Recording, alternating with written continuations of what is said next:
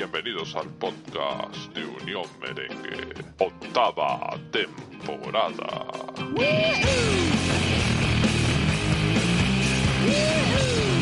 Marcelo sale por dentro. Marcelo, Marcelo, Marcelo con Asensio, Asensio, Marcelo, Marcelo la pega. ¡Gol!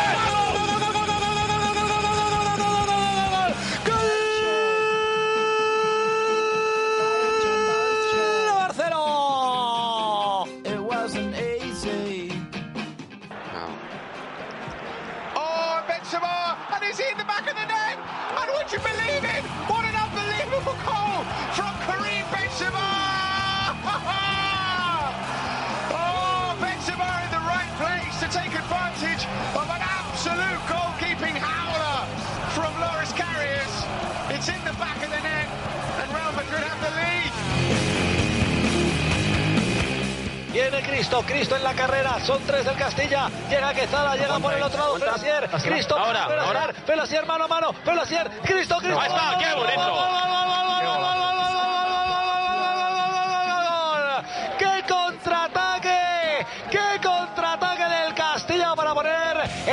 2 a 0! Cristo que sigue en racha. Aguanta coser, le deja pasar, no puede haber dos más uno, le coloca el gorro por si acaso. Tres, ya está. dos, uno. El Real Madrid vuelve a reinar en Europa.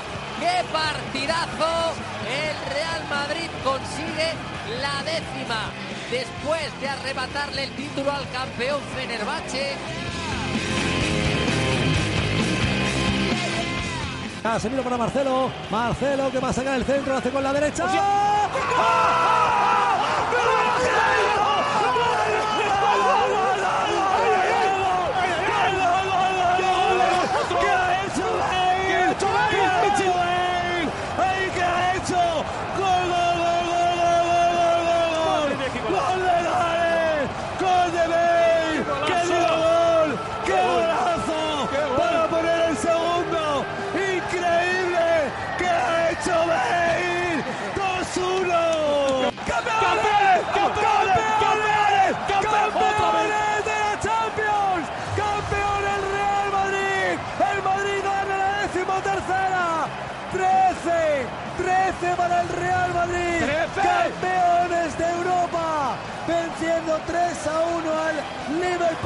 en la final de Kiev.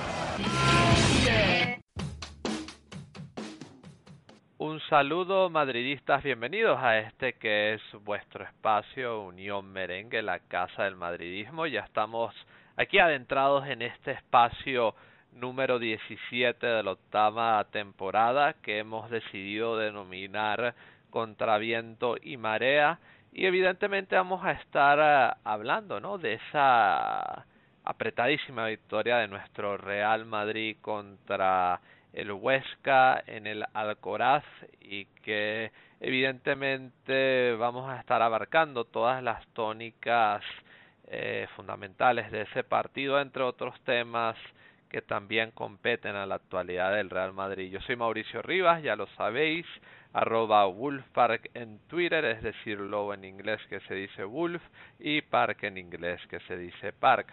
Vamos a saludar a quienes me acompañan eh, en este espacio, en este podcast 284 histórico de Unión Merengue. Por supuesto, antes de proceder, saludar a todas las personas que nos dejan comentarios, saludos en las redes sociales y evidentemente también en Evox y entre ellos a nuestro buen amigo Edulaika, un saludo para ti Edulaika, que siempre estás ahí con nosotros.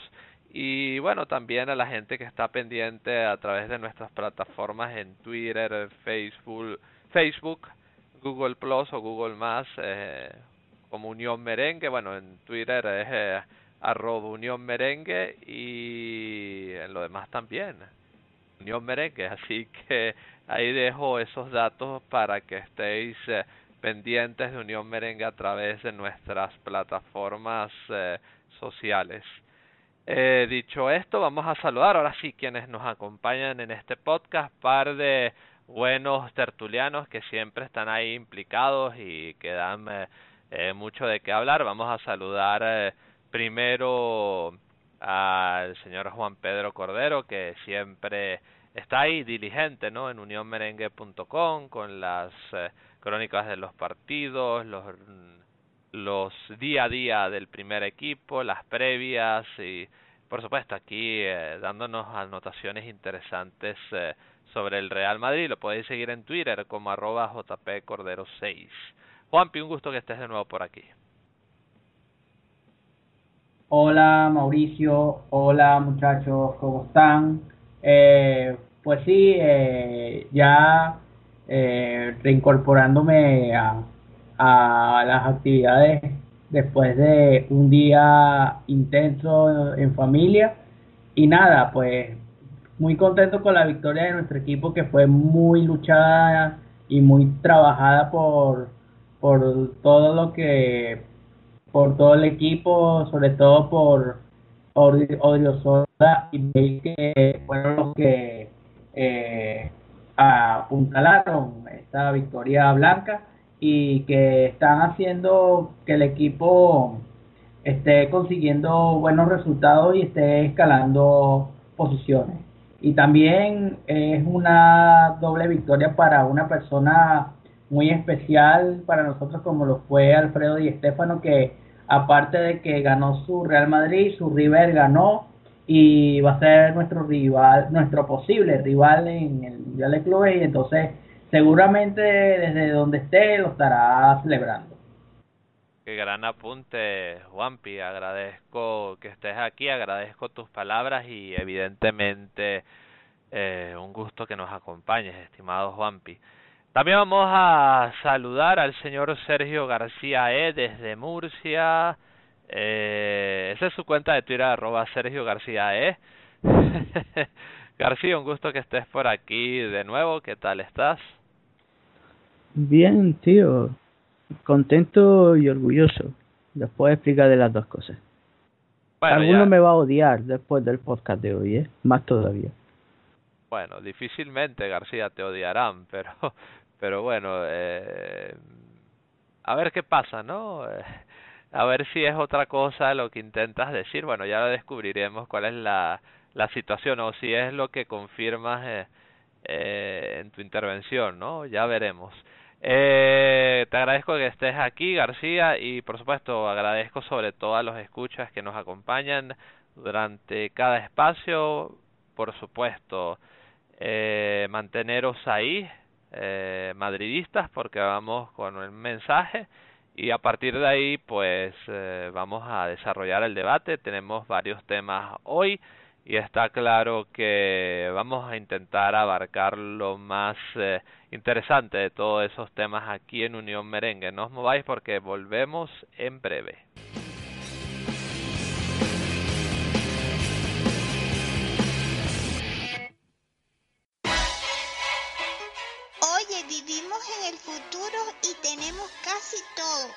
Nos falta algo. ¿A qué te refieres, pequeño? Nos faltan buenas tertulias e información sobre el Real Madrid. No te preocupes, allí vamos a donde estés con el podcast de Unión Merengue. Primer equipo, Castilla, baloncesto y todo lo demás que necesitas saber sobre el Real Madrid. No te lo pierdas, podcast Unión Merengue, el podcast de la Casa del Madridismo.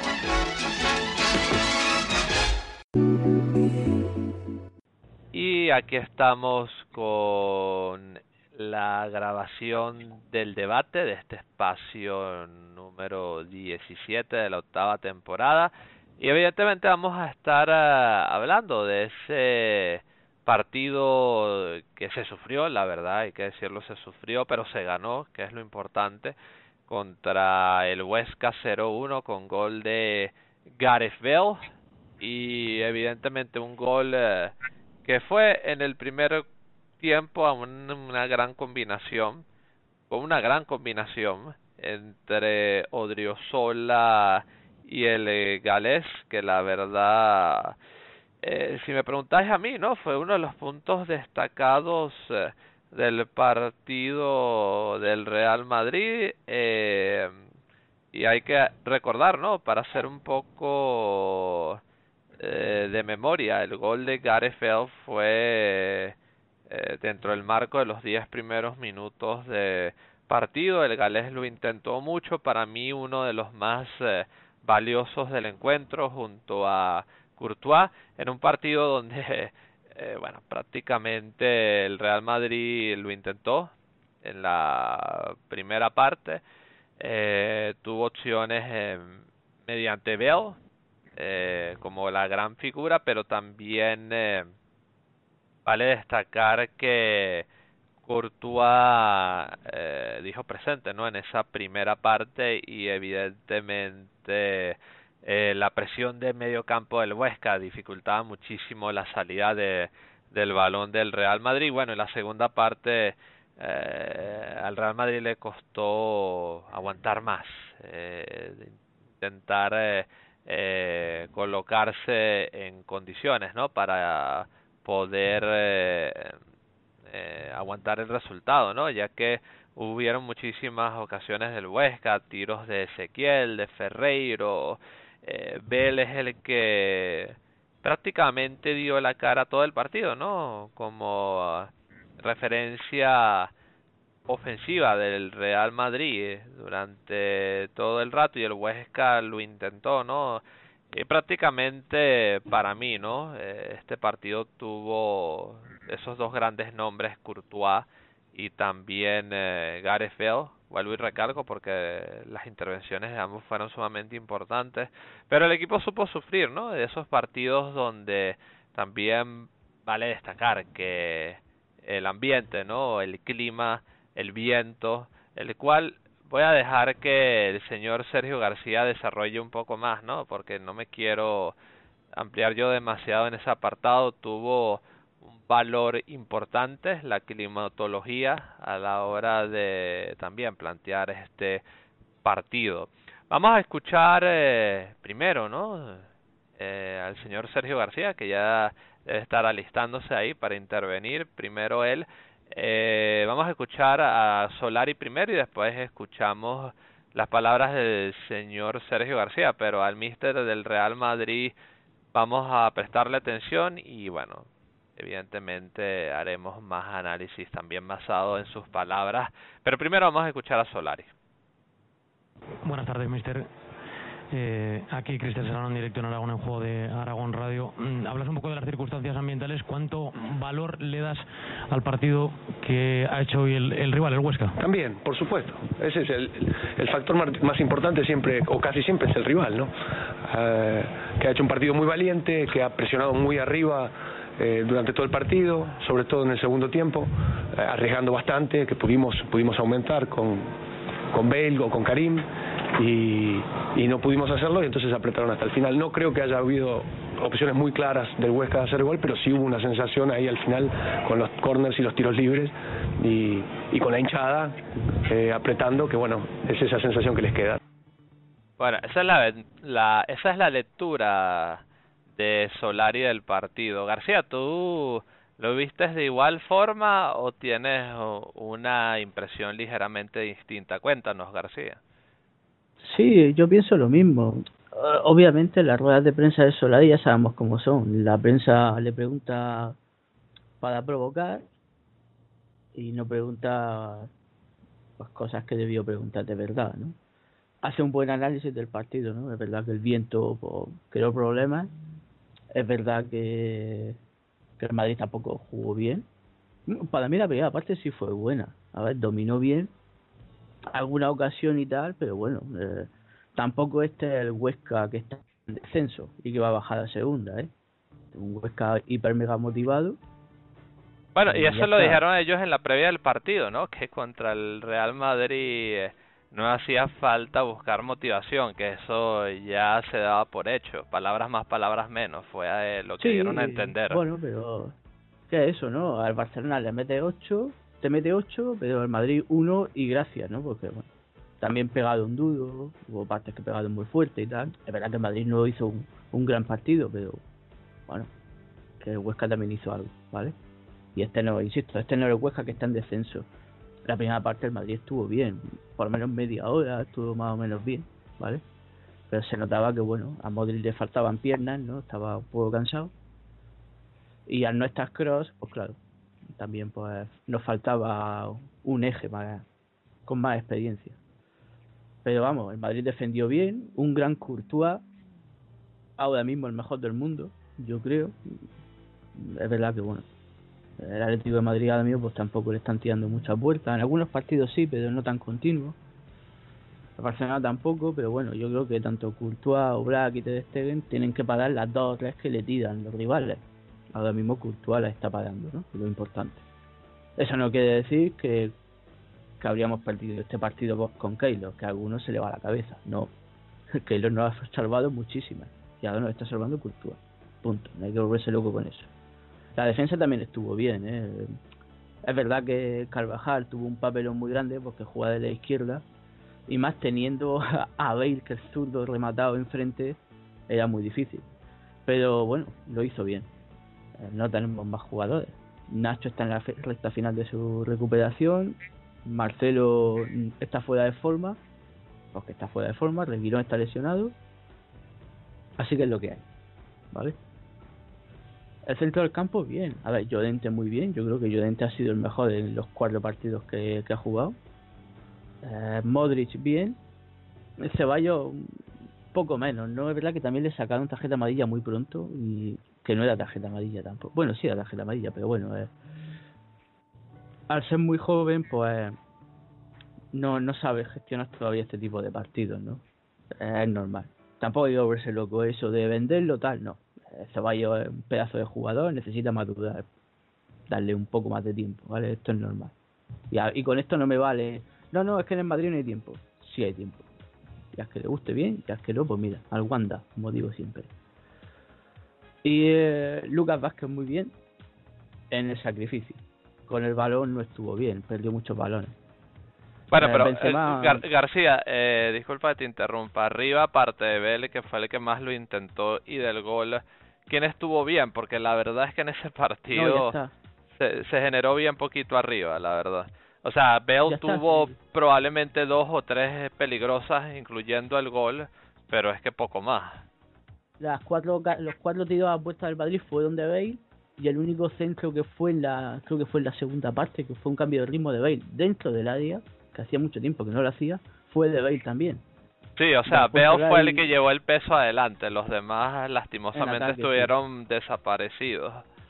Sí, si fuese otro se diría tiro del carro, ¿no? Pero bueno, compramos pulpo como animal de compañía en este caso. Eh, Solari arriesgó mucho quitando a Bale, ¿vale? Pues queda el único que estaba fino. Eh, Claro, no podías quitar a Lucas Vázquez porque tenía que cubrir a Odriozola, no podías quitar a Benzema porque esto. Quita a ver que el único que estaba quedando peligro. Claro, eh, también lanzó un mensaje Solari, que esto no lo vamos a ver en los medios, ¿no? Eh, le, le, echó un capotazo a Asensio, le dijo, toma, ataca. Le dio los galones que tenía Bale en este partido, que estaba tirando, bueno, en ataque. Estaba atacando bien, y dijo, venga, Asensio, hazlo tú ahora. No hizo nada. Nada. Vuelvo a repetir lo que digo siempre. Mi perro se llama Marco por Asensio, ¿vale? Me gusta mucho Asensio. Incluso para mí es mejor que Isco, ¿vale? También me gusta Isco, insisto. ¿Vale? Pero Asensio no hizo nada. Jugó media hora, si no recuerdo mal. No hizo nada. Nada. Cero. Cero patatero. Y Asensio y e Isco lo mismo. Cero. Nada. Y lo peor lo peor de Isco y Asensio ya no es que no hicieran nada, es que la segunda línea de presión tenía que ser Valverde, Isco y Asensio. ¿Cuál fue? Valverde solo. Bueno, y Lucas. Pero Lucas ya tampoco podemos pedirle los 90 minutos igual. ¿Vale? Dejaron solo a Federico Valverde. Por cierto, qué pedazo de jugador. Me encanta, es que a mí me gusta mucho Valverde. Yo veo a Valverde y veo una mezcla de Tony Cross y Xavi Alonso en fortaleza física, ¿vale? En, el temple, en semblante del campo. Y me encanta, ¿vale?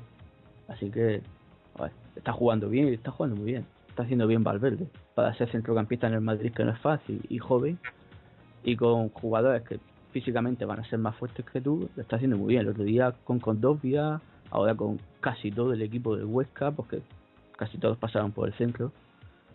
Eh, lo hizo muy bien. Eh, lo de Isco, vale. Eh, ya no creo. Bueno, a ver, está fuera de forma, pero Esa- Ese fuera de forma se va acabando. A mí no me puede vender la prensa. No, pero, Isco pero está- ¿cómo, ¿cómo puede estar fuera de forma si, por ejemplo, le metió un golazo al Melilla el otro día? Es Eso no fue un golito de empujar el balón, eso fue un golazo. O sea, un un jugador que no está en forma no puede meter un golazo así. Claro, es que eso, es que a mí no me puede vender la prensa que Isco está fuera de forma y hace un gran partido contra el Melilla, que me lo pidan de titular y después tenga media hora, que esa media hora Solari no lo sacó para, para dar asistencia. Lo sacó para tapar el centro del campo porque el Madrid estaba con el viento en contra y necesitaba circulación de balón, no pelotazo, porque cuando lo veíamos muchas veces, cuando Ramos o Courtois pegaba el pelotazo, el balón se frenaba. Necesitaba eso, pase corto, eh, pase raso, eh, no pegas pelotazo, no que vaya por arriba. Además, tampoco tenía sentido que fuese por arriba sin Bale, ¿no? Porque ya que quedaba ya Benzema. Y no lo hicieron, ¿vale? Era tener el balón, no lo hicieron. Ni Isco ni Asensio. Y dejaron solo a Valverde, que es lo que más me molesta. Deja solo al que más apoyo necesita, en este caso Valverde. Y eso está muy feo. Había que Y reforzar el medio campo, ¿eh? Y, y yo creo que Solari leyó bien el partido desde ese Sí. apartado, porque sacó a Modric y sacó a Ceballos también, que bueno, el desgaste, ¿no? De ese partido de intentar sorprender, pero la poca efectividad y el empuje y también el viento, pues, o sea, fue un partido muy demandante para los centrocampistas, ¿no? Y, los cambios, en los cambios acertó Solari. Sí, pero no, no ejercieron su trabajo. Y eso no se debe hacer, coño. Eh, le pedimos galones a Bale cuando no está Cristiano, con razón. Y cuando no está Modric, no le pedimos galones a Isco. Vaya. Eso está muy feo. Y insisto, yo no le pido galones a Bale ni Isco. Porque yo creo que este año hay que ganar siendo un conjunto y no jugadores, no un jugador al Pinocho de Madeira que se quede donde está. ¿Vale? Eh, eso que no no, no se sacrificaron en ese partido. ¿Vale? Eh, el equipo se sacrificó durante 90 minutos porque se veía que el Madrid lo estaba pasando mal contra el Huesca, que sí, que es el último y tal, pero la intensidad no era la misma. Pero estos dos no. Estos dos no hicieron nada. Bueno, a lo mejor alguna recuperación se me escapa de disco, o de Asensio, o alguna circulación. Pero no. Pero teniendo media hora y estando frescos tenían que hacer mucho más. Y no lo hicieron. Y la defensa se despellejaba para defender. Vimos a Carvajal que sacó un balón al borde del área, siendo él, estaba jugando de lateral izquierdo y lo sacó en el palo derecho. Fijad dónde estaba Carvajal. En el palo derecho, estaba al estaba fuera de posición. Bueno, que sé, que realidad es su posición original, pero bueno, rompió su posición para defender. Defendieron como gatos panza arriba en, los últimos minutos. Que por cierto, menos mal que la prensa no le ha dado por hablar del descuento que añadieron contra el Huesca, porque añadieron dos minutos. Se quedó muy, muy corto. Deberían ser cuatro, pues, pero bueno. Menos mal, nos benefició en ese horario, lo único que nos benefició. Porque le pegaron patadas a Bale, a Ceballos, a Modric, a Odriozola. No pasaba nada, ¿no? Pero, Eh, a ver, pero, eh, pero García, mí- dentro del, del tono del partido, ¿tú qué crees que le, le faltó al, al Real Madrid para ser más efectivo al ataque o más peligroso por lo menos? Eh, ¿Mover el balón más rápido? Sí, o- es que tú lo has dicho, Solari leyó muy bien el partido y sacó a Isco y Asensio para mover el balón más rápido. Pero lo hicieron. En la primera parte el Madrid ma- movía el Bueno, pero, pero en el caso de, de Isco, más que todo para aguantar el balón, García, porque Sí, pero tú sabes cómo Asensio es con, pues eh, con Asensio Isco, que eso de mover el balón rápido Isco es como que le pesan las botas o no sé. Sí, pero se la pasa a Asensio y Asensio en circulación es rápido. Sabemos que Asensio sí. el balón levita. Por eso. Pero no lo hizo. No lo hizo. E- El único disparo a puerta del Madrid la segunda parte fue de Bale. Que por cierto, ese balón se frena mucho. Se frenó un poco cuando disparó. Llegó a puerta, lo, la paró muy bien el portero, lo hizo muy bien. Pero ese balón se nota que iba un poco frenado, ¿no? Porque no ese no es el disparo de Bale, vamos, ni, vamos, imposible. Ese no es su disparo. y más como iba. Pero bueno, eh, después verdad que también tuvo Bale otra con el, que se la sacó el portero con el hombro, todas fueron de Bale, ¿no? Y eso no, no lo entendí, bueno, Solari arriesgó, insisto, y Asensio no entendió eso, no entendió el mensaje que le mandaba Solari de tiene hueco para atacar. Fue un error. A ver, para mí la primera parte, la primera media hora fue buena. A mí no me vale esto de, no, es que está en descenso, pero tú has visto cómo jugó. Si jugase siempre así, en descenso nada. Estaría más arriba. Así que no, no, a mí no me vale. Es que hay que analizar los, los equipos por, el contexto del partido. Y como jugó el Huesca, no era para ser el último. Al igual como nos va a jugar el Rayo el próximo partido, ¿vale? Sabemos perfectamente. Así que no, no me vendáis con eso que no. El Huesca no, no jugó mal. El jugó con mucha intensidad y eso no es un partido de un equipo que está en descenso, por mucho que me vendáis. David lo dice muchas veces, que la liga está mal porque nos juegan con una intensidad diferente y es que es verdad. Es verdad y se nota mucho. Que nos faltó, pues sí, nos faltó un poco de pase en profundidad, ¿no? El último pase. No es que se juegue con intensidad, serio, sino que hay doble rasero a la hora de jugar contra el Madrid y sí. contra el Barça. Sí, es que parece que queda bien que Barcelona te meta 8 goles, que por cierto, eso lo, tiene, lo va a pagar porque que te metan 8 goles en el gol average para descender, en el caso de que tenga el milagro de no descender, te puede pesar mucho. Pero, eh, pero hablando de doble rasero, y ya que Juanpi trajo ese buen punto, no sé si tú, García, tuviste la oportunidad de mirar, a, aunque sean los goles del eh, español Barcelona, o, o no lo viste. Hombre, sí, vi algunos, sí. Sí, el típico doble rasero cuando el Madrid le mete 5 al español son... No, pero a lo, a lo que me refería, disculpa que te interrumpa, tuviste los goles de, de Messi de tiro libre. Fíjate tú, yo, eh, aunque el Diego español, aunque el español es un gran rival, pero yo creo que eh, por lo que se dice no le conviene jugar eh, con el estilo que tiene contra el Barcelona en estos momentos. Los dos goles de Messi de tiro libre, eh, eh, o sea, ejecutó bien Messi, pero hubo fallo de, de, de, Diego López para mí, no sé. Hombre, Diego López la toca, es, el primero es más difícil, ¿no? Pero el segundo sí es parable.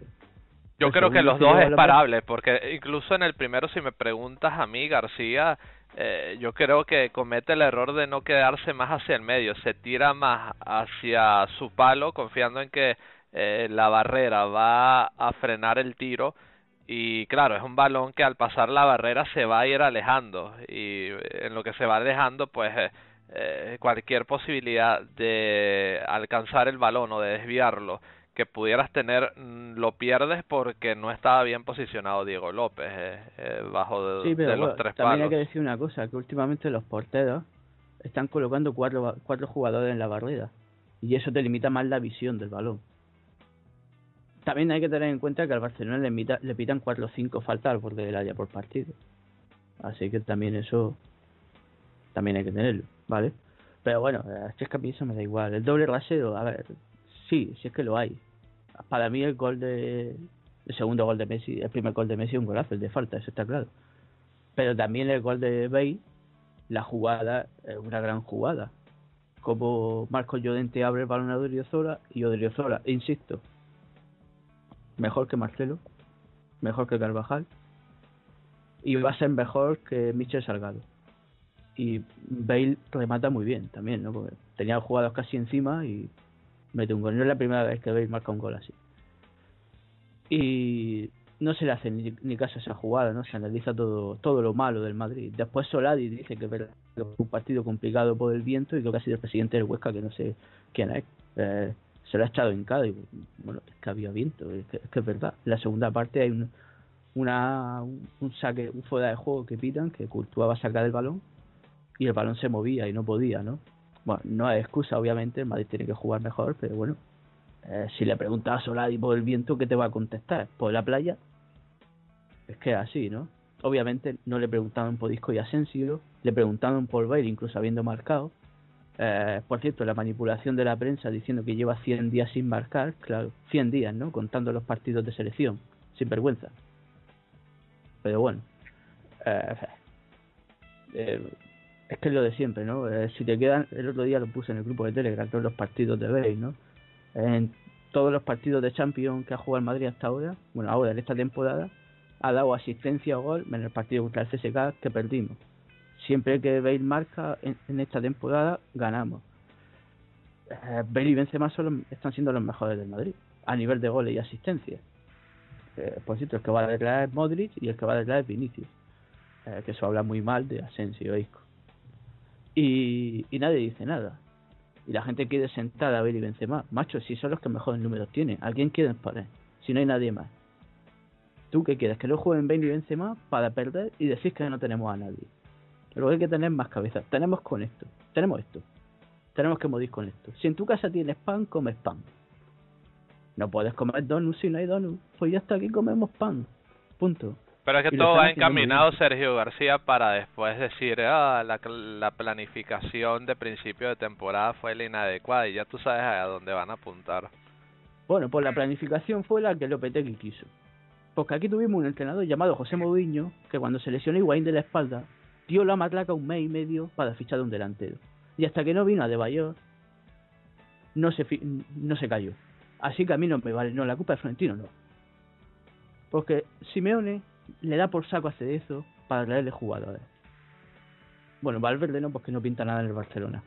Sí, Mourinho en el Madrid también. Lopetegui no. Lopetegui quiso a Mariano, le trajeron a Mariano. ¿Qué, ¿Qué, puta queja tienes, tío? Habéis pedido, habéis pedido jugadores. ¿Cuál es tu lista de jugadores? Rodrigo, que no lleva goles de Valencia. Que lleva, Benzema lleva un gol menos que, el Valencia entero. Dato que tampoco va a salir de la prensa. La política de fichaje la tiene que organizar el entrenador. Si el entrenador no pide, pues no tiene que hacer nada el presidente. Yo me cargo a este tío. Y ya está, eso es lo que tiene que hacer. El error de Florentino fue contratar a Lopetegui. Hacerle caso a Sergio Ramos y compañía. No fichar. Fichó lo que Lopetegui le pidió. ¿Dónde están los demás? Que hubiese pedido. Es que el ejemplo lo acabo de poner como guiño. Cuando se lesionó Higuaín, pidió un delantero. Él no quería nombres, quería un delantero y le trajeron a De Bayor. Acordaos que Valdano le, daba la matraca con su vida modata. Él quería un delantero, se lo trajeron.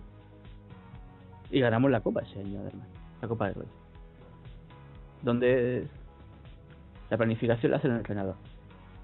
Que además es muy gracioso esto, ¿no? Cuando Florentino ficha, es malo porque tiene que mandar al entrenador. Cuando Florentino no ficha, es malo porque no ha fichado. Nunca, nunca se pierde, ¿no? Eh, y no me gusta defender a Florentino en esto, pero es que, joder, que es tan evidente.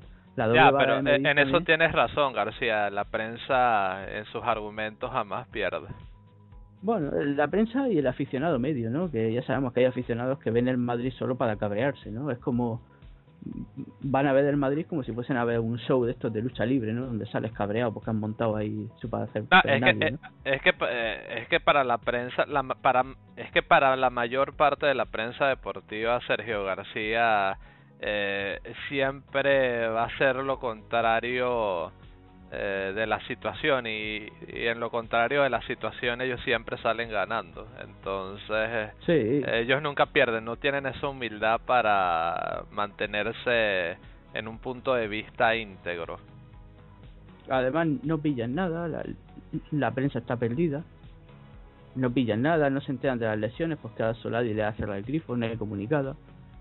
Eh, por cierto enhorabuena Real Madrid Televisión que ayer superó una audiencia a Teledeporte la tertulia de Teledeportes, eh, con más de 140.000 espectadores.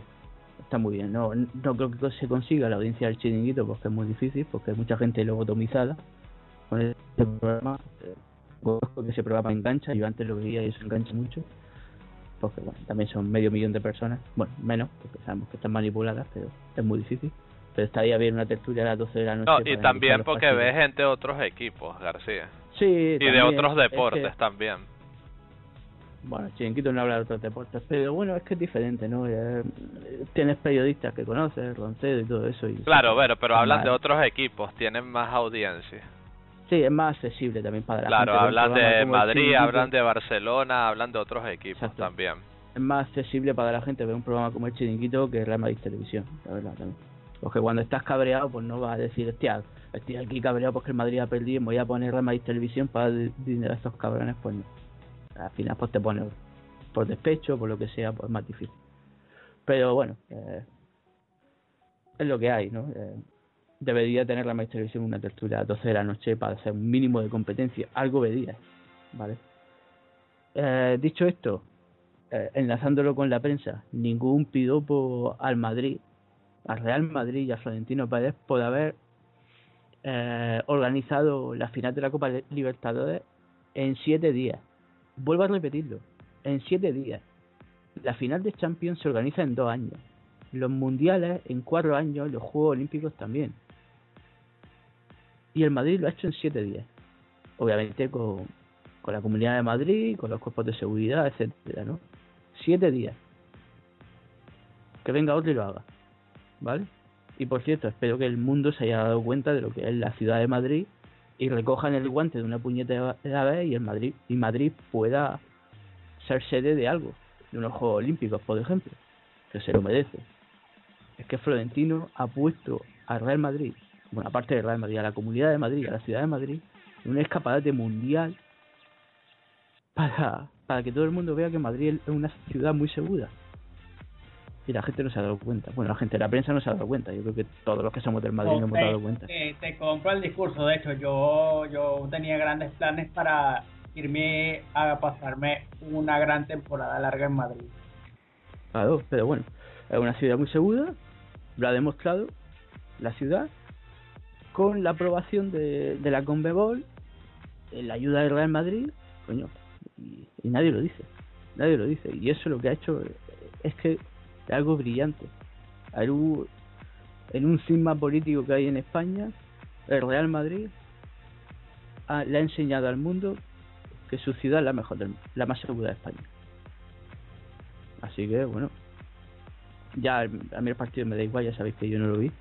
Eh, yo cuando si el Madrid ficha alguno me preocuparé de conocerlo, pero no me interesa sí. mucho. Dentro de una semana a lo mejor sí. Por, me interesaría por mucho, me interesaría mucho que, que el Real Madrid fichara a Juanfer Quintero, de que, de que dejen la porra por James y solamente fichemos a Juanfer Quintero, porque Juanfer Quintero tiene es un jugador caracter, con las características iguales de James y, con la misma pegada de James y, y lo que lo mejor que tiene es que es un chaval que tiene desparpajo y tiene esa rebeldía a la hora de encarar en el campo. También me gustaría que como un delantero eh, ficháramos a, a, Benedetto o, a, o al Piti Martínez.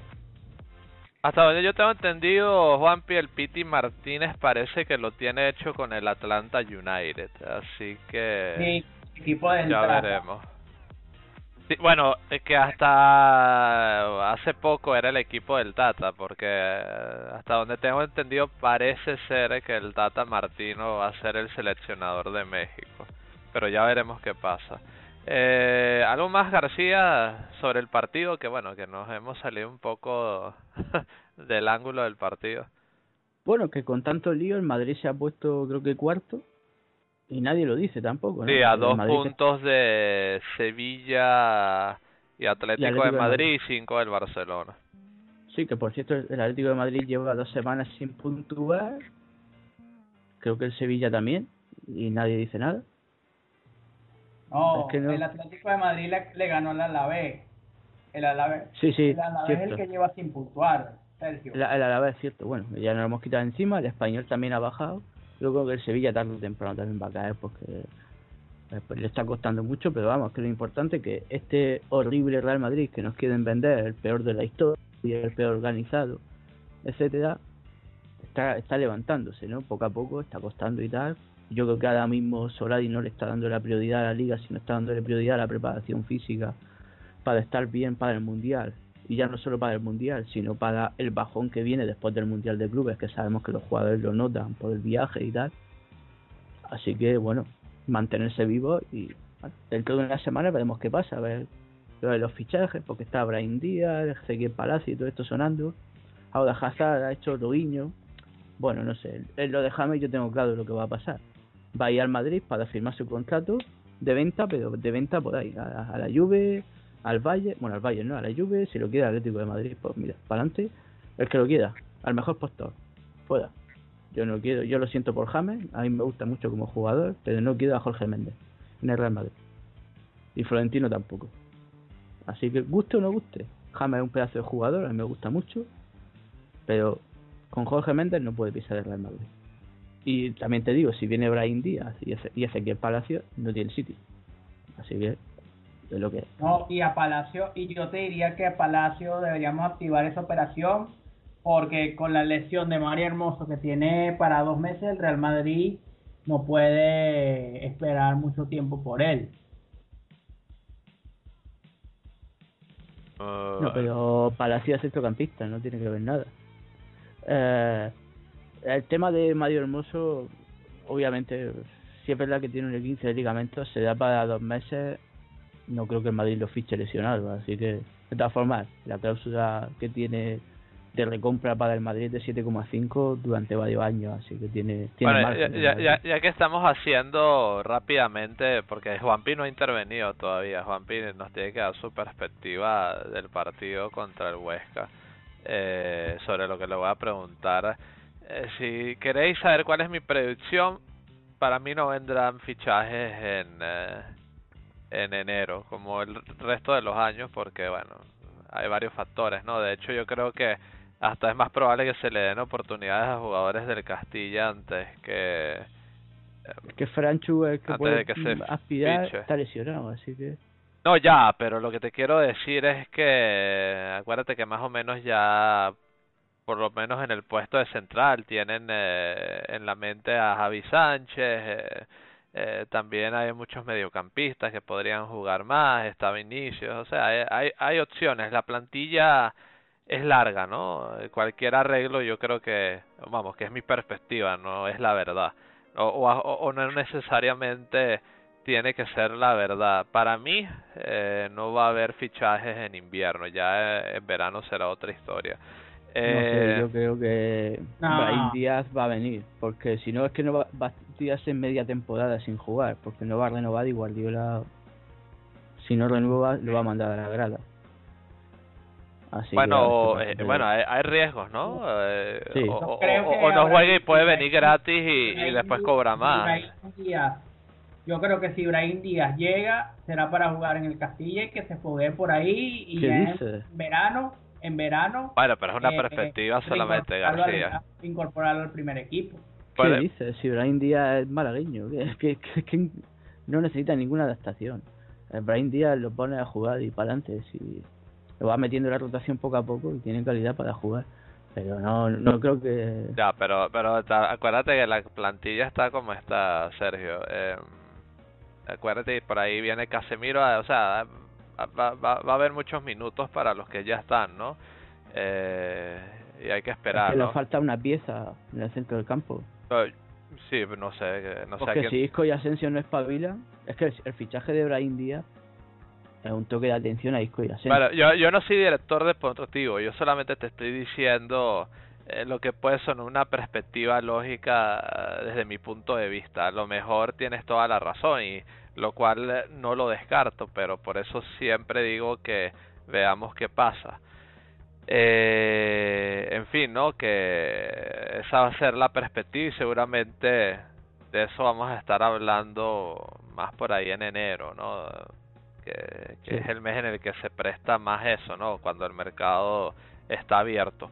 Juanpi, eh, vamos a preguntarte a ti, ¿eh? Te voy a poner um, palabras de, de Odriozola. Eh, vamos a escuchar a Odriozola y bueno, y a partir de ahí te tengo una preguntita, Juanpi, eh, que yo creo que eh, la vas a abarcar de manera muy interesante por lo que hemos hablado. Pero primero vamos a escuchar eh, al eh, canterano del Real Madrid, que bueno, que fue el que le dio la asistencia de gol a Gareth Bale. Turno ahora para Álvaro Odriozola, Real Madrid Televisión protagonista del partido de hoy. Importantísimo también en la victoria, Álvaro. Muchísimas felicidades. Tres puntos más como defensa, un día más la portería cero. ¿Qué valoración hacéis de esta victoria? Pues yo creo que muy satisfechos por, por haber obtenido los tres puntos que hoy era de, de, vital importancia, sobre todo por las condiciones meteorológicas que no nos iban, nos iban a impedir hacer un juego brillante y muy contentos. Portería cero, eh, nos llevamos los tres puntos, así que nada, muy contentos. Es verdad que las condiciones eran para los dos equipos, pero quizá ellos, al jugar aquí en casa, están más acostumbrados. ¿Cómo de difícil se hace controlar el balón o poder hacer vuestro juego con el viento que hacían el día de hoy? Sí, no es ninguna excusa, es la realidad. Las condiciones eran las que eran para los dos equipos, tanto para ellos como para, para, para nosotros, y, no, y realmente era, era muy difícil jugar bien al fútbol, ¿no? Porque el, no sabes dónde iba a botar el balón, no sabes a dónde iba a ir, pero también hay que jugar en estos campos, también hay que ganar en estos campos, hemos ganado en este campo, así que nada, muy muy contentos de que seguimos ahí en la pelea en la liga. Decía el míster en la previa, los jugadores saben de la importancia de este partido y como muestran los ocho minutos, primer gol, ¿cómo ha sido? Balón tuyo que pones y definición de Bale. Sí, aquí con, con, estos jugadores es todo mucho más fácil. Yo la pongo y luego Gareth la pone donde, donde él quiere, que ha sido pegadita al palo, ha sido molazo.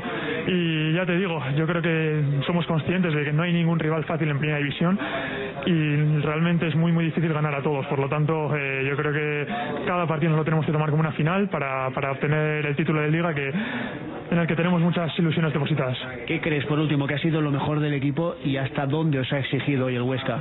Bueno, yo creo que lo mejor del equipo es eh, la manera en la que ha sufrido, la manera en la que en la que hemos sacado los tres puntos, la manera de estar juntos de, y, de, y de haber obtenido el triunfo, que, que, era realmente complicado en este campo, así que nada, muy satisfechos. Álvaro, muchísimas gracias y muchas felicidades. Odriozola, protagonista Real Madrid Televisión, protagonista también durante el partido de hoy. Muy bien, eh, Juanpi, eh, ¿qué se te hace a ti de la idea bueno, ya se, se generó en este partido de tener eh, como variante táctica a Odriozola y también a Carvajal a la vez jugando. ¿Se te hace la idea buena o, o tú crees que eh, a lo mejor en una clase de partido como el de hoy o para futuras referencias pues se debe hacer alguna toma de decisión distinta? ¿Tú qué piensas, Juanpi?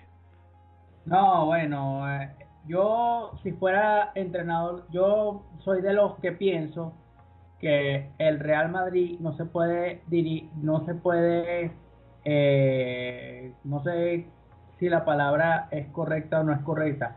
El Real Madrid no se puede dirigir solamente por los galones. Sol, solamente yo soy eh, mi concepto de, del Real Madrid es un concepto mauriñista y que estoy hablando en ese concepto mauriñista, cuando en, eh, mi concepto mauriñista es el que, el, que, el que entrene más duro, el que se esfuerce más, el que se deje la piel en los entrenamientos, ese va a jugar.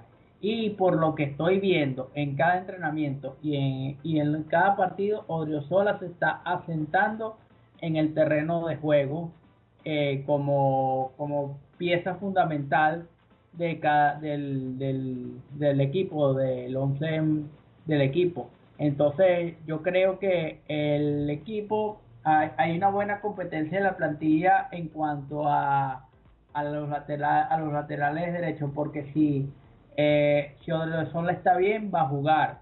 Y esto le tiene que ser un toque de atención a Carvajal para que se ponga las pilas y entrene más duro y trabaje, eh, no sé si el doble o el triple para volver a ganarse el puesto de la titularidad del Real Madrid.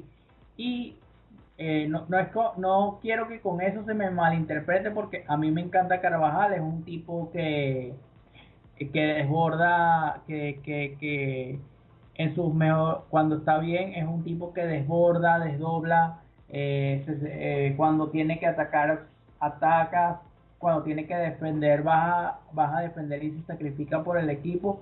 Pero yo estoy viendo ahora que Carvajal eh, está unos pasos muy por atrás por, por en detrimento de Carva, de Adiu de Odriozola, que es el que está ahorita eh, aprovechando los minutos que le está dando Solari en el equipo.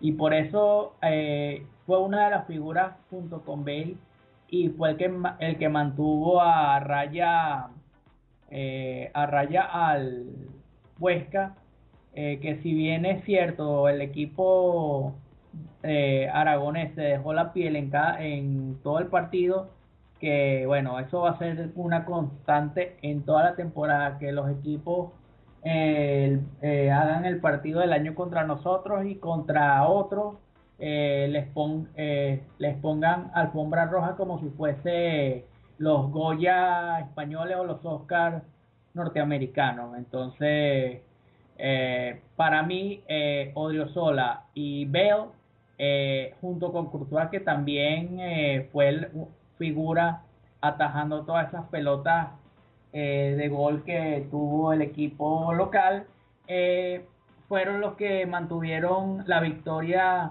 eh, en pie y fueron y gracias a eso eh, nosotros estamos escalando posiciones ahora eh, al cuarto lugar gracias a los pinchazos de Valencia y Sevilla que empataron a uno que ese dato se les pasó por alto muchachos y eh, la derrota del Alavés con el con el Atleti de Madrid que, que, que perdió por goleada. Oye, Juanpi, eh, mencionaste a Bale. Te hago una pregunta. Marcó en este partido. ¿Te parece a ti eh, un punto de inflexión para él eh, para tomar más peso eh, futbolístico en el equipo, sobre todo en la liga? Debería ser, debería ser, porque Bale eh, por- eh, siempre lo están atacando en la prensa, en la, eh, en la prensa patriotera y muchos madrid y, muchos madridistas compran ese discurso y, y eh, lo cargan, la cargan contra Bale y cada vez que la cargan contra Bale le responde con unos golazos y con, con unos golazos para que digan aquí estoy, este, aquí estoy, me estoy esforzando por el equipo. Pero bueno, ya sabemos cómo es al- parte de la afición del Madrid, este, que se deja abducir por lo que digan cuando cuatro, cua- eh, cua- lo, lo que digan los, los medios deportivos nacionales. Y no no tiene no eh, que me gustaría una reflexión para eso es que escucharan podcasts como los nuestros y los de otros compañeros madridistas que eh, eh, haciendo este trabajo con el corazón en la mano y con el Madrid por delante se dejan la piel entonces esa es una reflexión que dejo ahí en el aire Muy bien, Juanpi, aprecio tus palabras, la verdad que sí. Y evidentemente, yo creo que hemos hecho un muy buen resumen del partido, ¿no? La verdad es que, eh, dadas las condiciones, el rival y también eh, lo que fueron las prestaciones de ciertos y ya jugadores. sabemos que en el próximo partido el Huesca eh, va a abrir las piernas contra el que le toque por supuesto ese es Juanpi. Eh, pero eh, muy buen análisis, muchachos. La verdad es que muy bien lo que explicó cada uno. Eh, nos quedan tres puntos eh, para hablar en el podcast. El siguiente, eh, yo el cual yo lo veo pertinente, el Real Madrid Castilla. Claro, teníamos tiempo que no hablábamos de- del filial madridista, más que todo por cuestiones de horario, pero bueno, hoy tenemos un tiempo para conversar sobre ello. Eh, tampoco nos alargaremos demasiado porque también eh, tenemos los otros temas en el horizonte. Y bueno, 3-2, partido 3-2 con eh, hat-trick de Cristo, que bueno, que se está eh, elevando como la figura fundamental, ¿no? Y yo le hablaba un poco con Sergio García estos días que, oye, había sido una pena que Franchu Feulasier eh, se hubiese lesionado de larga duración, porque si no era el principal eh, prospecto, por decirlo así, que, que podía salir del Castilla, era uno de los principales. Y ahora, bueno, queda con el protagonismo de, de Franchu y bueno, lo, lo que pueden hacer estos muchachos que, que lo están haciendo muy muy bien, que apenas están a, a tres puntos de la punta. Sergio García, eh, tuviste el partido, eh, al igual que yo.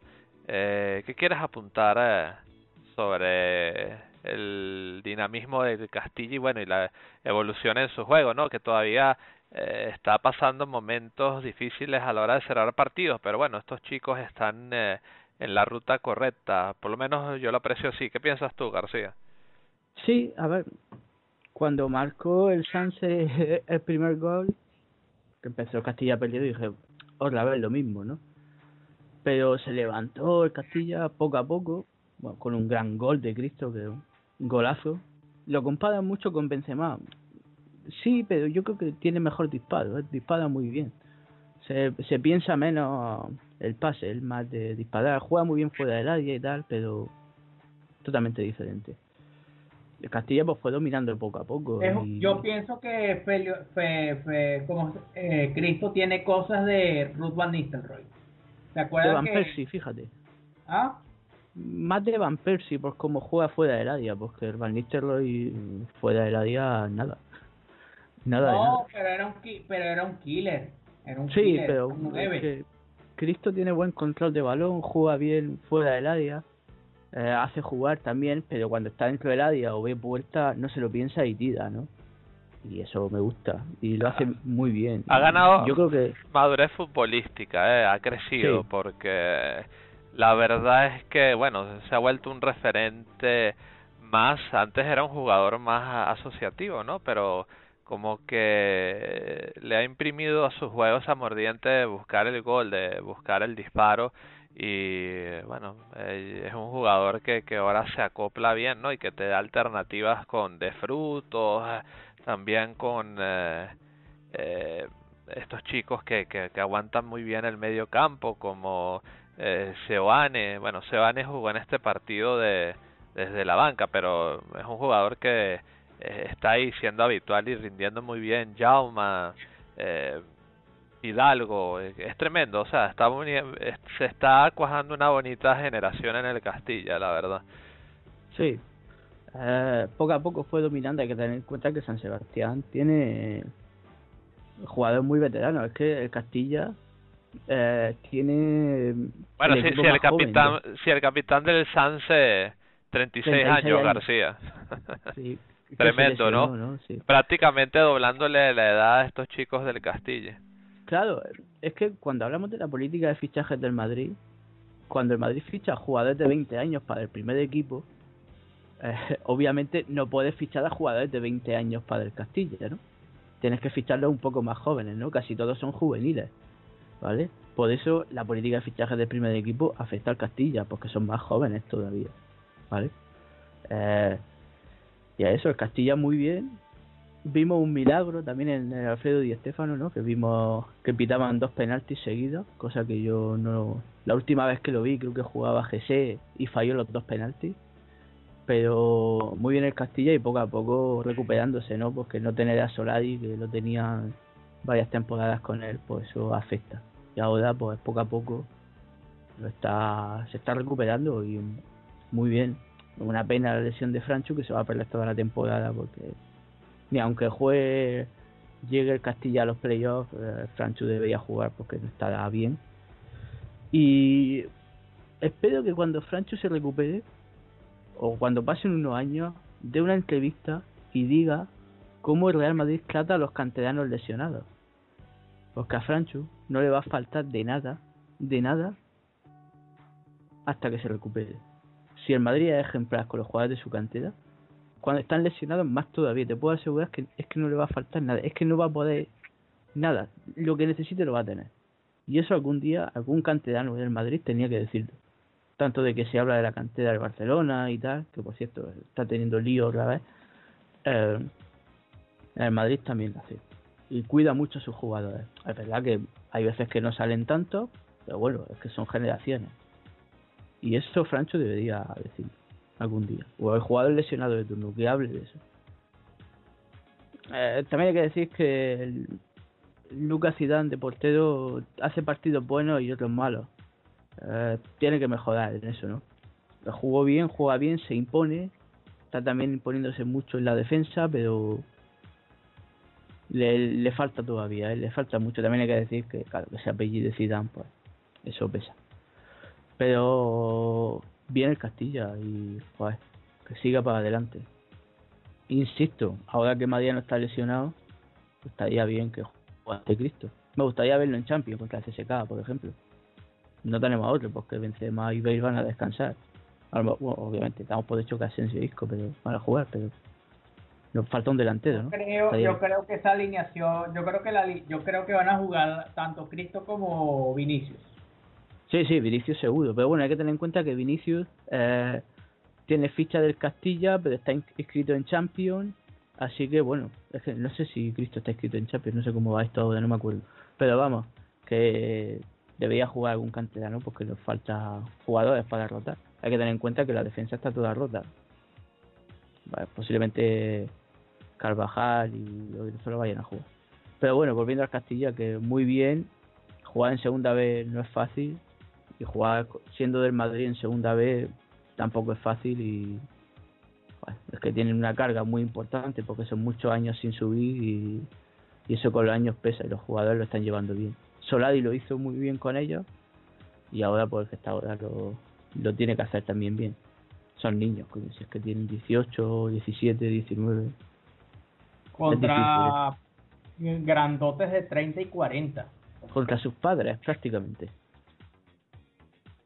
Muy bien, y un detalle más antes de cerrar el tema del Castilla, invitamos a que eh, si queréis más detalles importantes sobre ese partido, eh, a unionmerengue.com, eh, leáis la crónica que he escrito yo eh, con más detalles eh, que bueno, que a grandes rasgos aquí repasamos lo eh, más fundamental, pero bueno, si queréis más detallitos de estos que evidentemente son interesantes también que eh, pues ayudan eh, para los que queráis entenderlo incluso con más profundidad. Aquí lo hemos abarcado bien, pero si eh, lo queréis abarcar con más profundidad, ingresad a unionmerengue.com, leéis mi crónica que allí está ya disponible para todos los que la queráis leer. De hecho, el nombre de la crónica es eh, Cristo, figura referente y a partir de ahí pues os adentráis más con el Castilla si os parece eh, que vale la pena. Así que dicho esto, eh, García, eh, tú me dijiste eh, eh, dar unos datos eh, sobre el Real Madrid de baloncesto. Eh, ¿qué, ¿Qué era lo que tenías que compartir eh, con nosotros que que, es tan jugado- importante? Sí, le hemos ganado al al Herbalife Gran Canaria 87-63. Bueno, yo tuve que ver el partido después porque hay que decir que este partido se jugó a las 5 de la tarde porque se adelantó el horario por el River Boca de la Copa Libertadores en el Bernabéu por motivos de seguridad. Eh, El Madrid lo pasó un poco mal al principio, ¿no? Porque venía cansado del partido contra el EFES en Euroliga. Remontó 15 puntos en Euroliga, ¿vale? Allí. Y aquí, pues bueno, le costó un poco arrancar, poco a poco, pues ya sabes, con Tonkin, Campazo, Rudy, un poco de Carlos, Ayón. Fueron, fueron remontando el partido y llevándoselo, pero le costó mucho, ¿no? El, el calendario al Madrid le está, le está ahogando un poco. Ahora va a jugar nueve partidos este mes también. Así que, bueno, tranquilidad y seguir sumando. A ver, llevaba tres, tres partidos sin pisar el sin pisar Madrid, ¿vale? Y ha estado tres partidos seguidos perdiendo también. Eh, tenido un pequeño bache, pero bueno, eh, es que es mucha raya. El Madrid también le ha pasado mal sin Jules, que se ha, ha tenido algún problema físico que no lo han tapado, pero bueno, le han problema físico. No, no día es buscar- eso, Sergio, no es, no es eso, sino que Lazo lo ha querido parar porque porque para que en el en el futuro no se no hubiera una lesión peor y lo tuviéramos que perder para más tiempo. Entonces yo creo que Lazo hizo bien en pararlo porque él estaba teniendo una carga de partidos importante y yo creo que el pararlo un par de partidos hizo bien para que él descansara y para, para que él vuelva a ser el Yul de, de siempre, el que el, de- el que nos el que nos el que nos levanta de los asientos cada fin de semana en, en tanto en liga como en Euroliga. Bueno, de todas formas, si Jules sigue sin estar bien. El otro día contra el EFES eh, apenas saltaba. Todavía no está bien. Yo creo que esforzó un poquillo, ¿vale?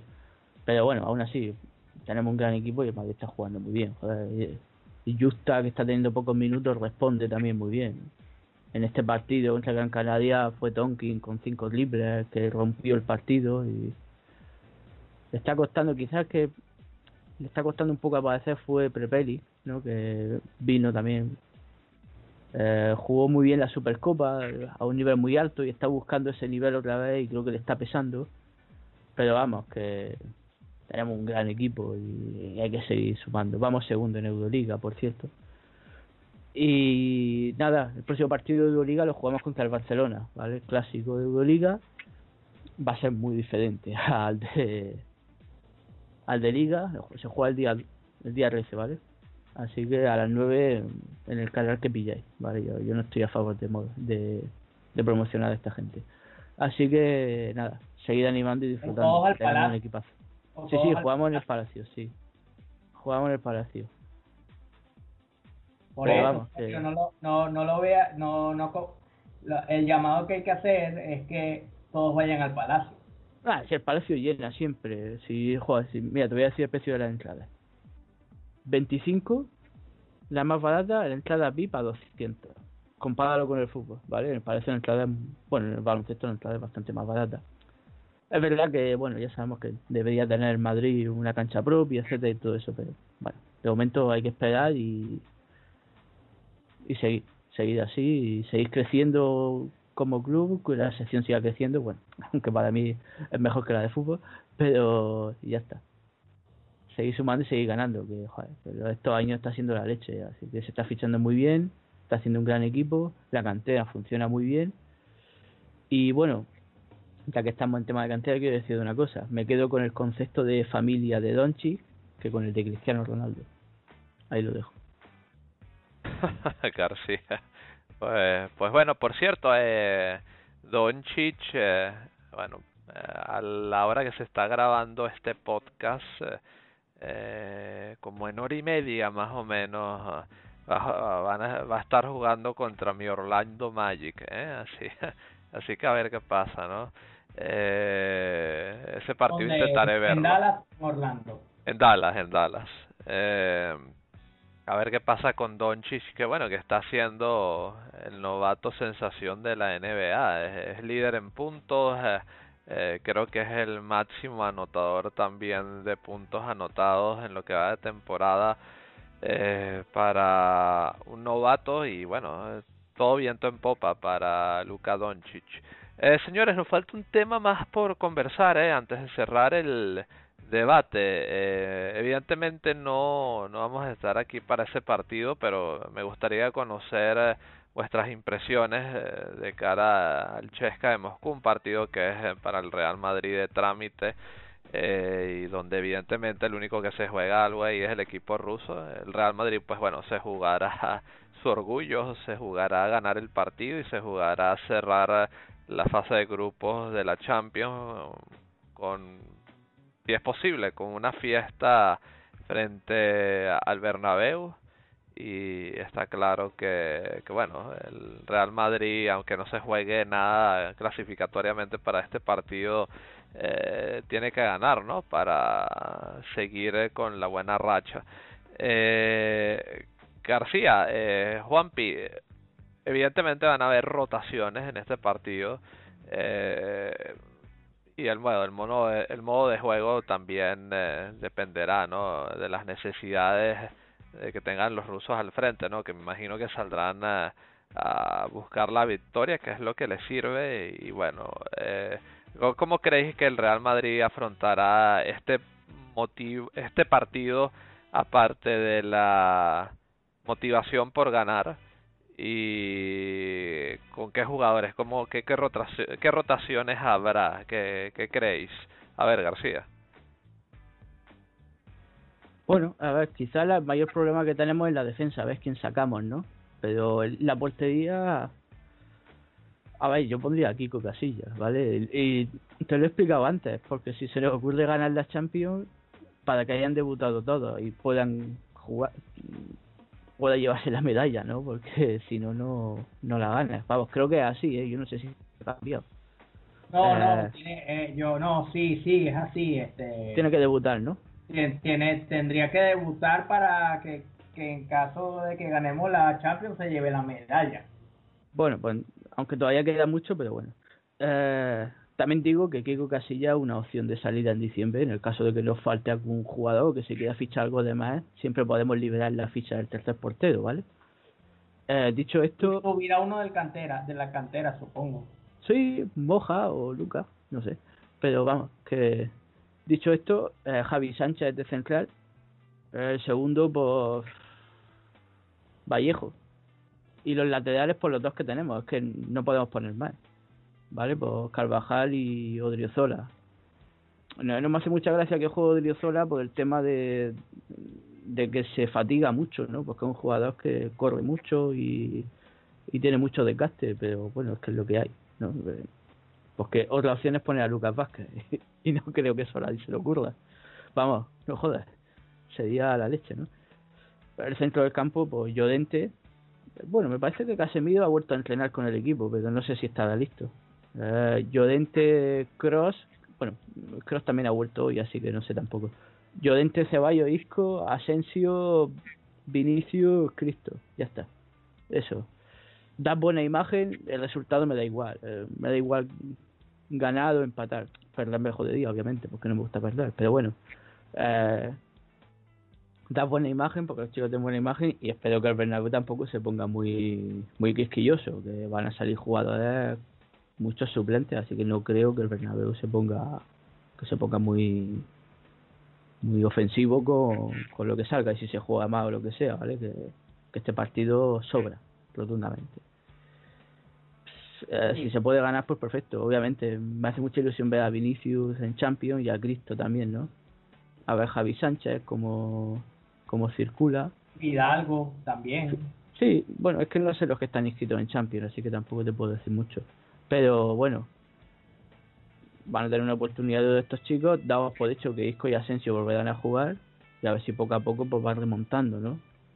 Más por Isco que por Asensio, porque yo sé que Asensio, a poco que tenga una jugada buena o algo así, pues en un partido importante se levanta, ¿no? Pero a Isco le cuesta un poco más, ¿no? Ya hemos explicado lo de la operación, que ha perdido el puesto.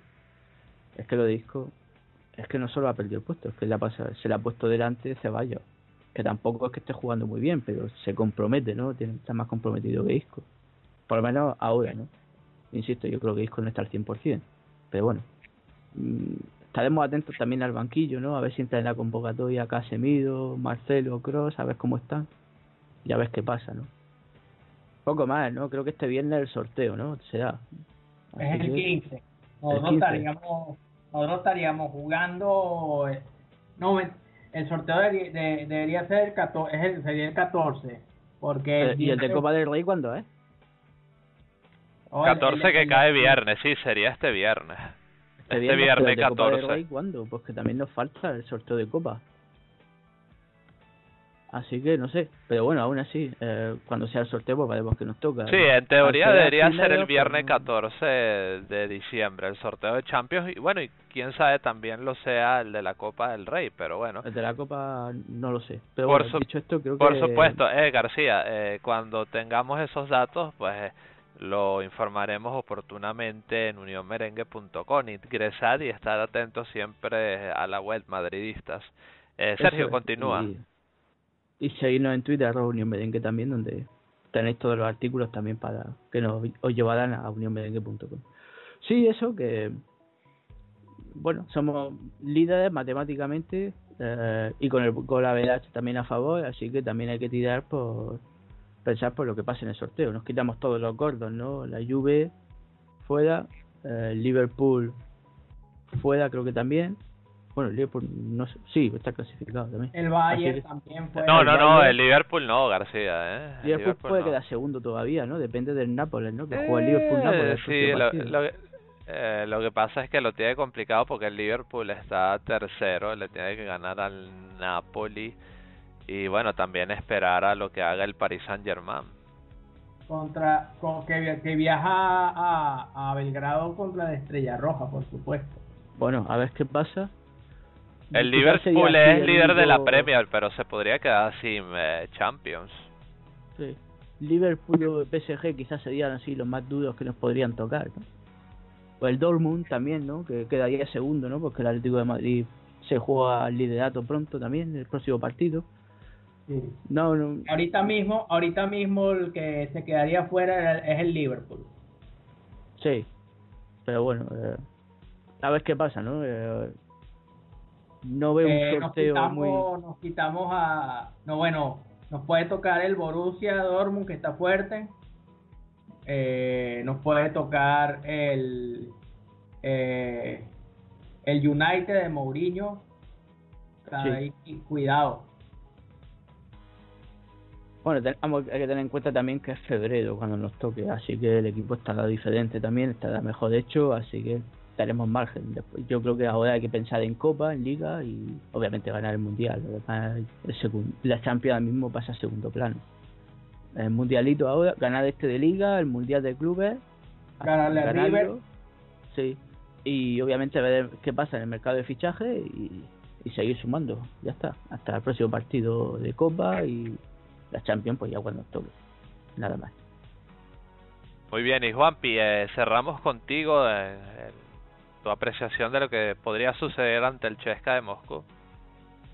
No, bueno, yo a, mí- me gustaría que hayan rotaciones, o sea, yo estaría partidario de ver a gente que a gente que no veo habitualmente en, en el, en el primer equipo y me gustaría ver eh, este, por ejemplo a a por, e- a, por ejemplo a Javi Sánchez me gustaría verlo otra vez comandando, o sea, integrando la pareja de centrales con, con, con Ramos o con Barán, el que, el que tengan puesto. También me gustaría que entre los susti- sustituidos estuvieran Fran García y este y, y Fidalgo. Eh, y pero eh, eh, pero el, el para mí el 11 tendría que ser Kiko, la portería, eh, Odriozola Carvajal, Javi Sánchez eh, Ramos, eh, Ceballos, eh, Ceballos, Ceballos Isco y Ceballos Isco Llorente, eh, Asensio, Lucas, Bale y Vinicius. Muy bien, Juanpi. Eh, buen análisis, chicos. La verdad es que ha quedado redondo el debate. Eh, muy bien, vamos a esperar qué sucede.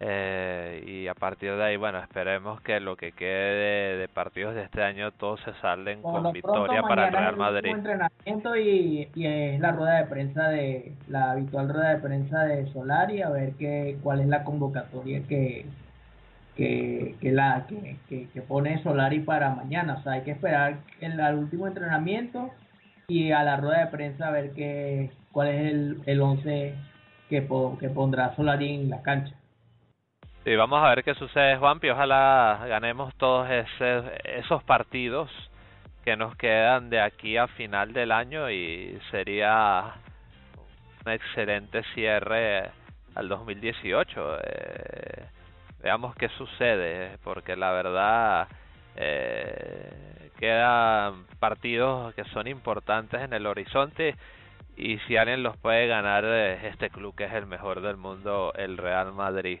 Eh, definitivamente esperemos que los ganen, tienen con qué ganar todos esos partidos que les queden en el horizonte y a partir de ahí pues bueno, esperar que bueno, este 2018 sea eh, tenga que el 2018 tenga un cierre feliz.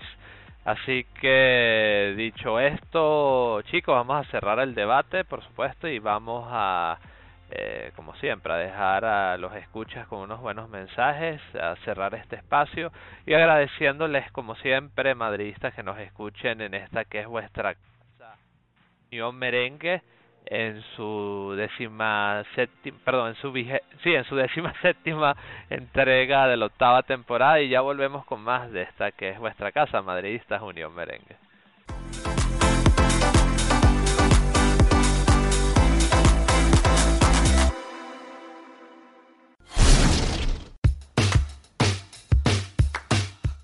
Si no te has enterado aún de las últimas novedades sobre el Real Madrid, te invito cordialmente a que accedas a unionmerengue.com.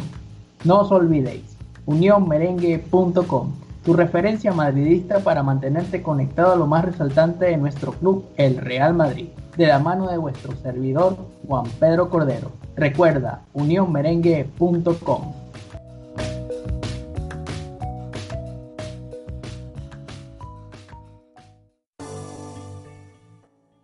Y aquí estamos con el cierre de este espacio 17 de la octava temporada de Unión Merengue. Por supuesto, no nos podemos marchar sin hacer los anuncios habituales. Eh, eh, sobre todo a los que son seguidores del Castilla, eh, informaros que el siguiente partido del eh, cuadro canterano será cuando visite al Corucho en el campo Dobao eh, dicho partido será el domingo 16 de diciembre a partir de las 16.30 hora de España. Ya lo sabéis, Corucho, Real Madrid Castilla desde el campo Dobao el eh, domingo 16 de diciembre a partir de las 16.30 hora de España.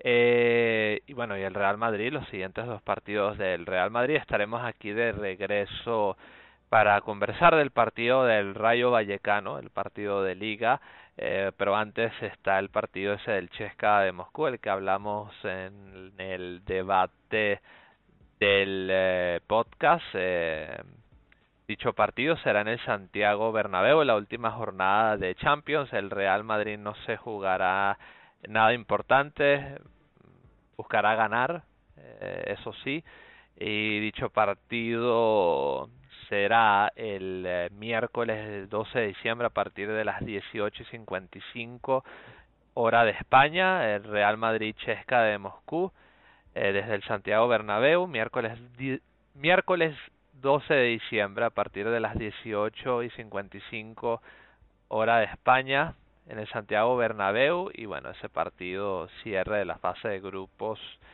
de la UEFA Champions League 2018-2019 y bueno, el siguiente partido del cual sí vamos a estar hablando aquí eh, será ese contra el Rayo Vallecano también en el eh, Santiago Bernabéu. Dicho partido se jugará el sábado 15 de diciembre a partir de las 18 y 30 hora de España. Bueno, los dos siguientes partidos, tanto el del Chesca de Moscú como el del Rayo Vallecano en el Bernabéu en casa antes de partir eh, al Mundial de Clubes y como siempre os invitamos a que reviséis vuestras guías de programación eh, para conocer el horario del partido. Eh, Dicho esto, eh, chicos, muchísimas gracias por eh, haber estado en este buen debate que hemos tenido el día de hoy, este buen desarrollo, este análisis que hemos compartido sobre la actualidad del Real Madrid. Vamos a despedir primero al señor Juan Pedro Cordero desde Venezuela, desde Acarigua, Araure, su cuenta en Twitter, arroba jpcordero6 en Twitter. Juanpi, muchísimas gracias y bueno, esperamos contar contigo en el siguiente podcast o en el que puedas estar. Un fuerte abrazo. Gracias Mauricio. Eh, eh, el gusto es mío eh, estar cada vez que, que pueda en este podcast porque bueno, ya sabes que este esto es lo que siempre he soñado y estoy cumpliendo mi sueño en realidad de de defender con uñas y dientes la causa blanca y bueno, eh, sabes que para mí esto es lo máximo y yo eh, mi prioridad siempre es estar en los podcasts y bueno, ya sabes que siempre estoy al disponible y al pie del cañón para la causa madridista. Así que nada, fuerte abrazo y a todos y hasta un próximo podcast. A la Madrid. Un abrazo, Juanpi, a la Madrid. Hasta el próximo podcast en el que podamos contar contigo. Vamos a despedir al señor Sergio García también, arroba Sergio García en Twitter desde Murcia. García, muchas gracias siempre por tus eh, afilados comentarios y tus eh, buenos análisis y bueno, por los datos que también nos provees del Real Madrid baloncesto junto a Juanpi. Un fuerte abrazo para ti, García. Nada, lo de siempre. Gracias a ti por invitarme, por aguantarme, que ya sabes que hablo por los codos cuando me das cuerda. Y, nada, no, lo de tranquilo, no pasa nada. Gracias por seguirnos, por escucharnos, por aguantarnos y hasta la próxima. Ah, y, por- y mandarle un saludo a David, que, que no ha podido estar con nosotros. Sí, un abrazo fuerte a don David, que lo esperamos aquí, lo esperamos aquí pronto a don David Moya, el señor de los datos de Unión Merengue. eh, espero que se encuentre muy bien. Y bueno, un abrazo a ti, García, hasta la próxima. Y por supuesto, agradecerle a los escuchas quienes eh, tan amablemente nos han acompañado hasta este punto. Muchísimas gracias, la verdad, que esto es eh, por vosotros y bueno, ustedes son la razón principal por la que hacemos esto y tratamos de entregaros eh, en la medida de nuestras posibilidades un material de calidad que podáis eh, disfrutar y bueno, y esperemos que nos sigan acompañando en los siguientes espacios. Me despido, eh, Mauricio Rivas en la moderación y bueno, como siempre no me puedo marchar con sin este grito eh, que siempre caracteriza este espacio. Hasta el final vamos Real a la Madrid y a por todos los títulos que se nos pongan al frente porque si alguien los puede ganar es este club, el mejor del mundo, el Real Madrid. Un fuerte abrazo para todos y hasta la próxima. Chao.